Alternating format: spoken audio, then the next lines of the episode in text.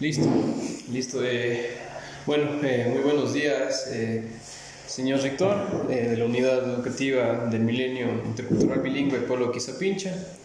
le doy la bienvenida a esta entrevista, a esta pequeña entrevista que, que, le, que le, queremos hacer a usted. Es para tratar más que nada el tema de la emergencia sanitaria que estamos viviendo ahora en todo el Ecuador específicamente también acá en su, en su institución. Sabemos que es una institución del, del milenio y que eh, ha venido ya trabajando durante seis años, como usted me, había mencionado, y que, y que ahora ha estado también afectada por la pandemia y se cerró la, eh, las clases como una medida, para, una medida de contingencia para que no se aumenten los, los casos de, de, contagio entre los alumnos. Entonces queremos eh, comenzar con, con, la, con, la, primera pregunta de, de, ¿cómo se presentaría usted, eh, señor rector?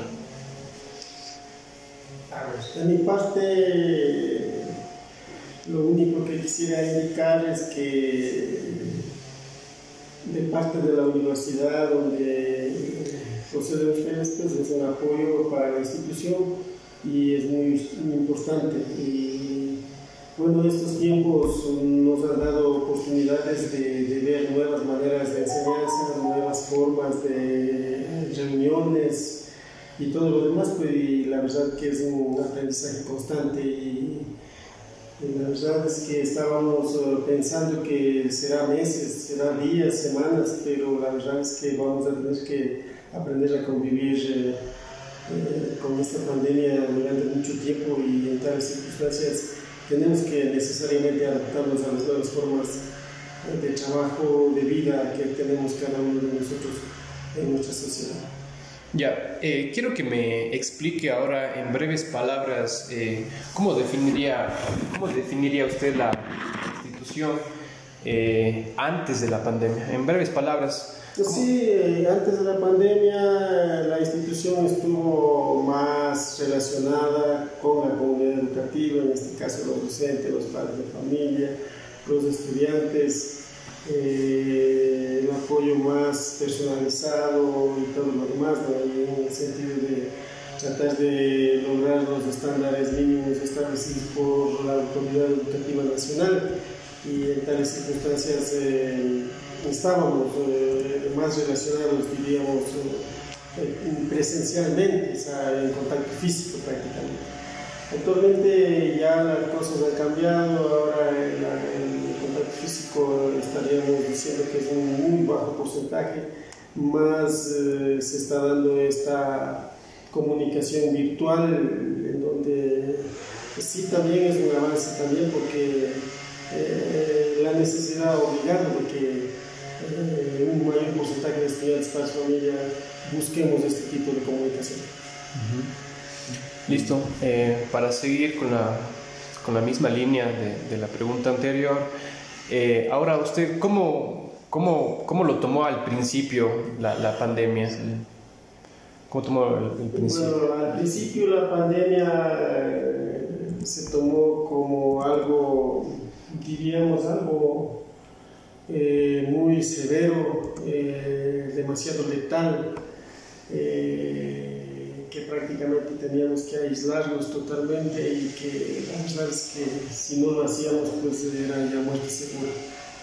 Pero el tiempo ha ido pasando y se han visto algunas fortalezas y alternativas porque al, al ponernos en cuarentena todos, pues lamentablemente no nos vamos a poder complementar porque el ser humano tiene diferentes necesidades de vestimenta, de alimentación, de trabajo, entonces los cuales eh, si no lo mantenemos pues vamos a morir de hambre, perecer eh, de falta de alimentación, de, o sea, más bien va a venir otras enfermedades que la pandemia misma. Entonces la verdad es que sí preocupa esta situación. Sí es una problemática que esperemos que se mitigue. Bueno, para seguir también con la misma línea, eh, con la siguiente pregunta que dice, eh, ¿cree usted que la institución estuvo preparada para una emergencia sanitaria como esta?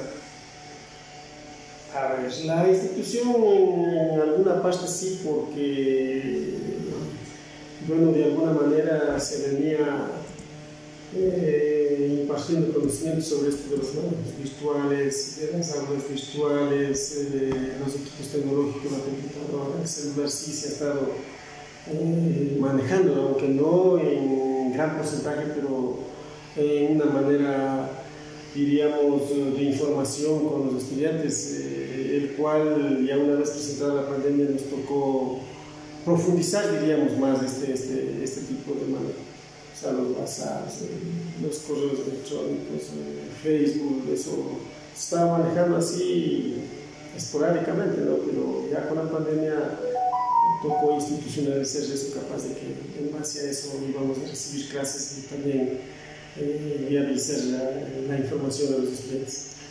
Listo. Entonces, para seguir con esta misma línea, entonces vamos a, a preguntarle, eh, señor rector, ¿Cuál fue la actitud que tomaron las ustedes, ustedes como autoridades de la institución frente a esta nueva problemática? Bueno, la actitud siempre ha estado en el sentido de eh, ayudar a nuestros clientes, diríamos, en este caso los padres de familia, los estudiantes, de apoyar, de tratar de orientar, eh, de facilitar eh, la información educativa capaz de que se mantenga en el sistema educativo, porque esto de la pandemia pues, ha traído pobreza, problemas, ha traído un montón de situaciones que el ser humano necesariamente tiene que volver a reorganizarse para poder mantener una vida normal con el mismo tema, eh, por ejemplo, usted me, ahorita me acaba de hablar sobre la deserción escolar, se podría decir. Ustedes tomaron esta decisión, o sea, tomaron eh, decisiones con acciones como para mitigar este tema de, de, la deserción escolar. ¿Qué piensa acerca de, de la deserción escolar usted? Bueno, la deserción escolar eh, más está dada en familias vulnerables eh, que en este caso la pobreza ha profundizado, visto que no han conseguido fuentes de trabajo y todo lo demás, entonces han tenido que los mismos estudiantes salir al trabajo y de esa manera pues eh, no han posibilitado, o sea, no han alcanzado a, a continuar con sus estudios. ¿Ha aumentado la deserción? Eh, esa deserción pues se ha dado también con la migración, que últimamente se ha migrado mucha gente de aquí, sectores, de las comunidades y también familias enteras. Entonces eso ha hecho que la eh, decisión escolar se profundice. Ha aumentado entonces la deserción. Listo. Entonces para seguir con la misma línea vamos a preguntarle, señor rector, ¿cómo fue la actitud o cómo miró usted la actitud de los docentes frente a la nueva temática? Hasta esta nueva problemática? Bueno, la actitud de los docentes ha sido de preocupación y de tratar de, continuar con el trabajo presencial o de contacto físico con los estudiantes, el cual ha sido muy sugerido, o mejor dicho, hemos advertido de que esta situación es ya voluntaria porque prácticamente estamos frente a una pandemia y frente al contagio que podríamos hacer si no lo pues, si no lo tomamos muy en cuenta las medidas de seguridad y todo lo demás, entonces en ese sentido han entendido también y han tratado de inculcar a sus estudiantes para que puedan incorporarse a este nuevo tipo de comunicación, en este caso comunicación virtual y vía de los medios tecnológicos. Usted como, como autoridad de la, de la institución, eh, sí, sí, nota el, el compromiso eh, el compromiso que tienen los, los, docentes en cuanto a sus estudiantes. ¿En qué nivel le pondría? Sí, sí podríamos indicar que bueno, el porcentaje es variable, no, no, podría yo decir un porcentaje así total, hay, hay docentes que la verdad es que ponen preocupación y están en un, digamos, hablando de un mayor porcentaje de un 90% que podrían estar en contacto con los estudiantes, eh, familiarizados en todo este proceso. Pero también hay un grupo de profesores que apenas alcanzan el 70%, de que han hecho lo necesario, o sea, no, no han ido a hacer algo extraordinario en este caso, entonces nos falta eh, priorizar mucho más todavía para que puedan en este caso los estudiantes ser partícipes de las clases virtuales, estar pendientes de todo lo que se pueda ir indicando a través de los uh, instrumentos digitales. Eh, listo, entonces la siguiente pregunta iría enfocada en, en cómo fue eh, su actitud en cuanto a las decisiones que se tomaron durante la pandemia. Bueno, la actitud siempre ha sido positiva, ¿no? o sea, capaz de incentivar a la comunidad educativa, a los docentes, a los estudiantes, a las padres familias, que continúen en el sistema educativo, que cumplan con las actividades que se, se les está sugiriendo hacer para poder avanzar en el proceso de, enseñanza y aprendizaje, puesto que si no estamos en cumplimiento de las actividades que se les determina, pues no vamos a poder avanzar, vamos a estancarnos. Eso ha sido mi actitud siempre. Listo, entonces la siguiente pregunta iría enfocada en, en las acciones. ¿Qué acciones de contingencia sanitaria se aplicaron en la institución? Bueno, en primer lugar, eh, las acciones eran de que el confinamiento, que, que, se quedaron en casa, y que los administrativos eh, prácticamente se turnaron, eh, nos hemos turnado, no estamos viniendo todos todos los días, por ejemplo iniciamos con el rector, luego el siguiente día viene el rector, el tercer día viene ese, luego su inspector, inspector general, terminamos en asistir. Igual los docentes eh, solamente asisten los días lunes en la tarde para dejar las vías, en este caso el día de hoy ya mismo vamos a sumar para dejar las guías para los estudiantes. Bueno, hemos determinado a algunos compañeros para que ayuden también en la entrega. Por otro lado, eh, las medidas de bioseguridad que se han tomado en la institución, el aseo con los equipos de aseo que han dado el distrito, igual se ha gestionado también en las fumigaciones sobre todo la desinfección total que nos ha ayudado el gobierno parroquial, igual el gobierno provincial también nos ha estado ayudando con la desinfección total de, las instalaciones físicas básicamente. Listo. Eh, listo. La siguiente pregunta está enfocada en las acciones pedagógicas. Eh, sería, ¿qué acciones pedagógicas se, se planificaron? Y, luego se aplicaron en los estudiantes? Bueno, las acciones pedagógicas eh, siempre están dirigidas o lideradas por el compañero director, en las cuales eh, lo que se ha determinado es priorizar, priorizar los contenidos programáticos, eh, contextualizándolos de acuerdo al plan COVID-19 que nos ha enviado, sin embargo eso igual hemos tenido que contextualizar. Eso lo hemos realizado, pragmatizado, digamos, en la redacción de las guías de autoaprendizaje que eh, solemos entregar eh, a los estudiantes. De igual manera, pues, eh, la determinación de las horas virtuales a las que tienen que asistir los estudiantes. Y, por otro lado, igual hemos socializado los padres de familia para el conocimiento y el apoyo que puedan dar a sus representados. Listo. Eh, usted mencionó eh, que están utilizando el, currículum priorizado de emergencia que salió a nivel nacional y quiero saber eh, su opinión o acerca o qué piensa acerca de este, de este nuevo currículum que salió para la emergencia. Bueno, el nuevo currículum acerca, se acerca a alguna cuestión a la realidad nacional pero de las mismas eh, hay que priorizarlos, hay que contextualizarlos para que sean más efectivos, para que sin apartar mucho del espíritu general, pero hay que... El currículum, del, currículum, priorizado que salió para la emergencia.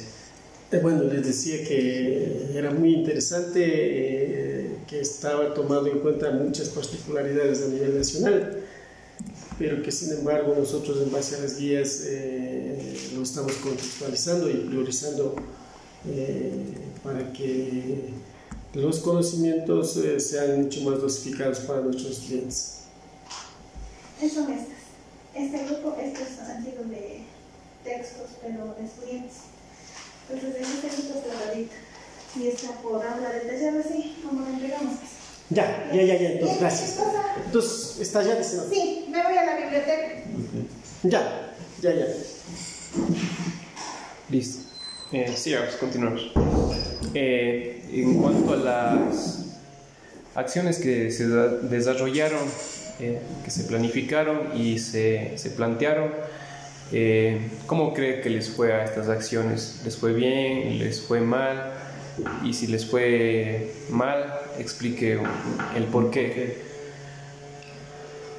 A ver, eh, en gran parte diríamos de un 70% las acciones planificadas por nosotros están siendo efectivas, pero hay un 30% que sí diríamos que no están eh, tan acordes eh, en virtud de que muchos padres de familia han tenido que salir a trabajar por un lado, por otro lado desconocen de estos medios tecnológicos y por otro lado no disponen eh, servicio de internet y también de, de, estos medios tecnológicos como es el celular y todo eso. Entonces por ahí es la dificultad en ese 30% que no, que no están dando al 100%, digamos, están avanzando en un 60, en un 70%, pero no han avanzado al 100% de la información de, de, todo lo que se está tratando de hacer.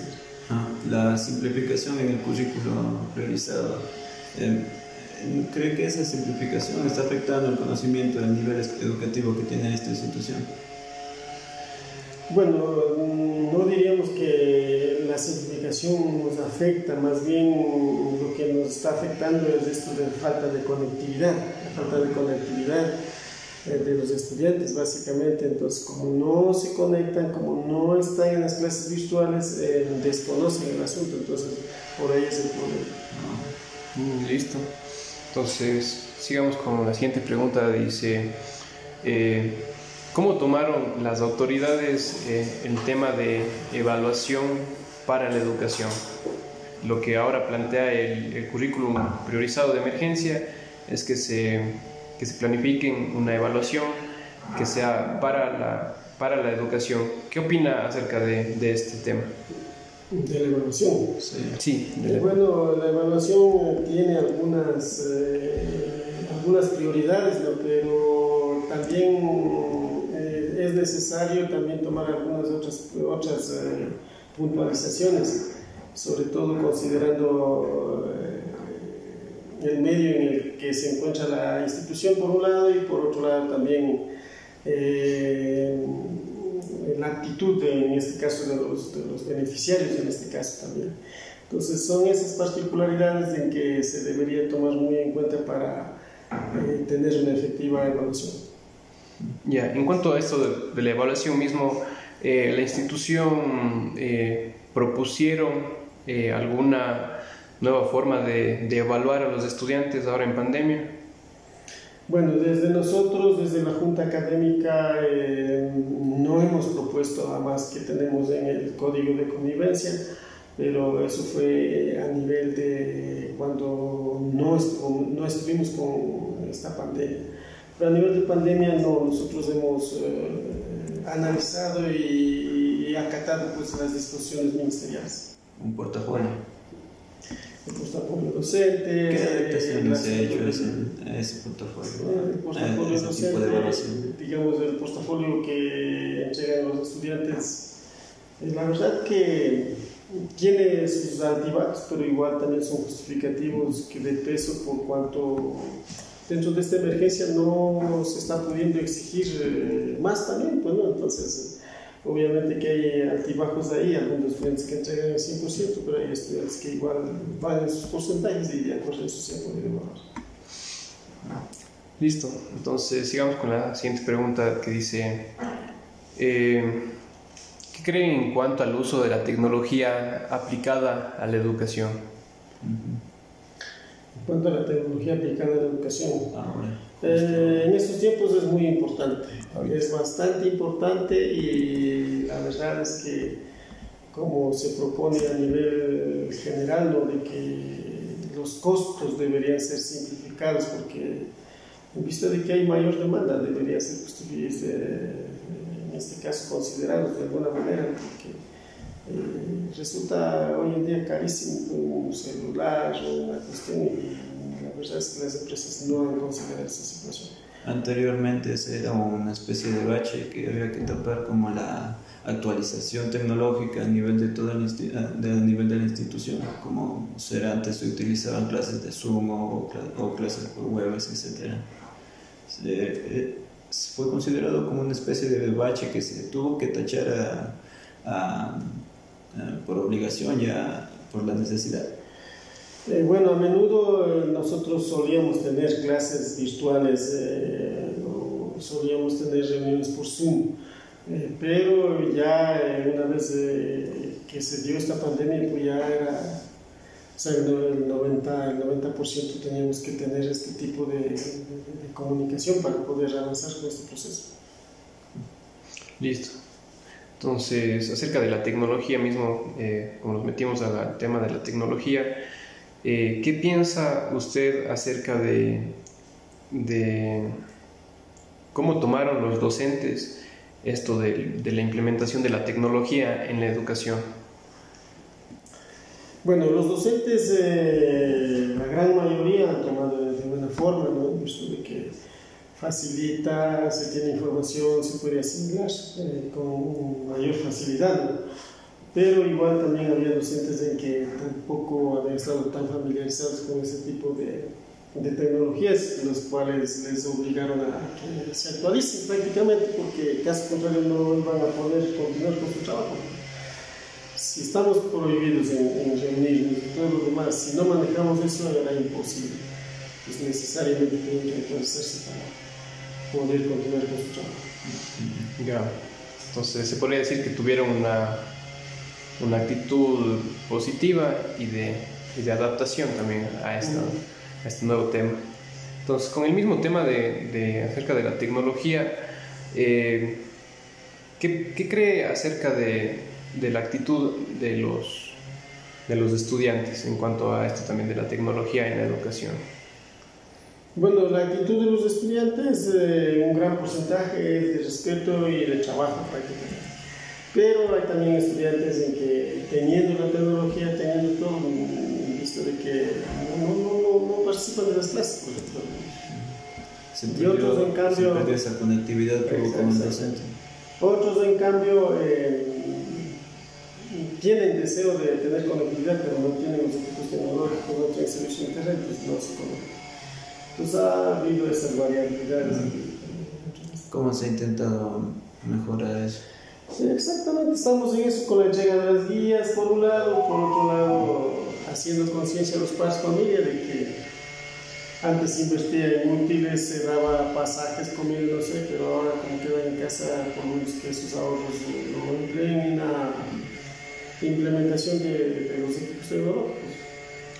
Claro, creo que la, la, la actual problemática eh, genera estos, estos pensamientos, como, como lo dice usted. O sea, hay, hay que, o sea, las familias ya buscan otra alternativa, más que nada.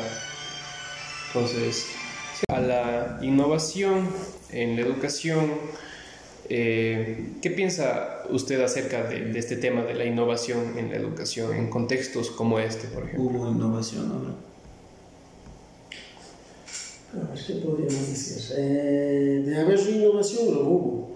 Lo que sí es, lo que, lo que sí es, no ha existido es que esta innovación no se ha sistematizado, no se ha pragmatizado en un documento que diríamos como un informe, pero de innovarlo ha habido innovación porque los docentes eh, han buscado maneras para contactar, han buscado maneras para poder llegar con el mensaje a los estudiantes los cuales eh, han sido fuera, de, o sea, fuera del contexto normal que era antes, antes de la pandemia. Entonces, eh, eh, podríamos indicar esas particularidades de que sí ha existido, pero que no está documentado. ¿sí? podría considerarse una, un avance en relación a Sí, sí podríamos considerar un avance porque con los estudiantes que permanentemente están en cumplimiento de los horarios y todo lo demás, pues no, hay ningún problema. las clases, todo eso sigue normalmente.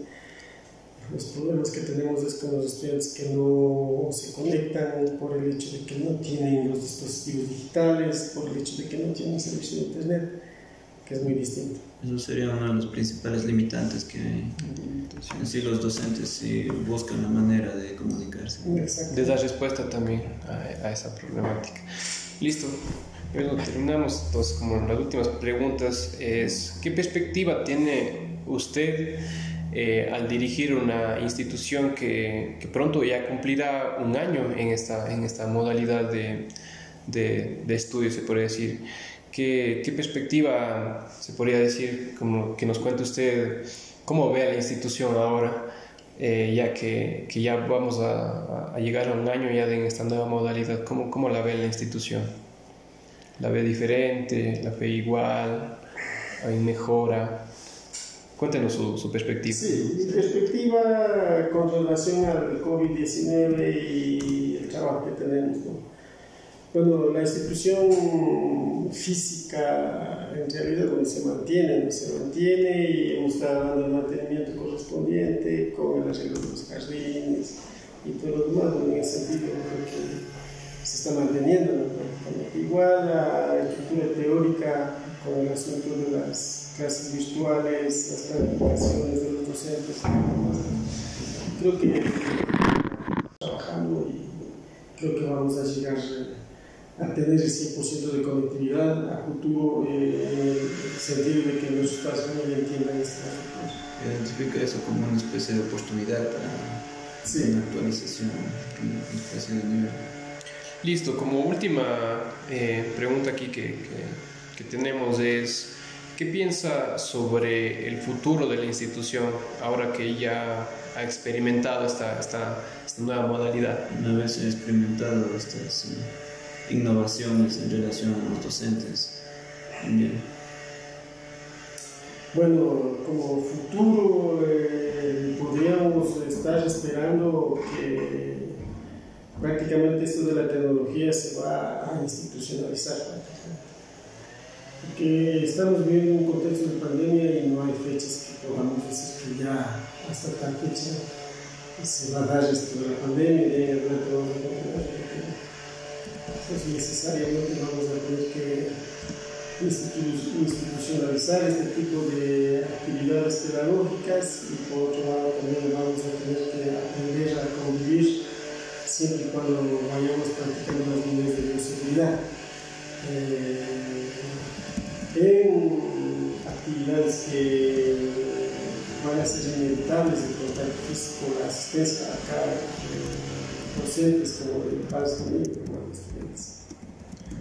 Listo. Listo, ya, eh, ya para, para terminar, eh, quisiera que sea eh, breve también esta pregunta. en pocas palabras, ¿cuál cree que es una, una fortaleza de esta nueva modalidad y cuál cree que es una debilidad a grandes rasgos? Y usted como, como autoridad, su perspectiva acerca. A ver, una de las fortalezas, la verdad es que la fortaleza es que nos permite, nos, permite eh, motivarnos eh, y, estar al día con las corrientes eh, pedagógicas, sobre todo virtuales. Eso nos permite a los docentes, igual a los padres familia, a los estudiantes, igual necesariamente nos está permitiendo ir conociendo más. Y la debilidad es que el asunto de afectividad, el asunto de poder tener eh, esa confianza con el docente, sabe un poco, sí se va perdiendo, ¿no? no es lo mismo que estar conversando al otro lado, con estar o sea, de frente, no siempre tal vez una palabra, una felicitación, o sea, es directa, entonces eh, al estudiante le cae bien muchas veces, ¿no? Pero, esta vez va, eh, está limitado en ese sentido. Eso sería una debilidad para mí. Listo.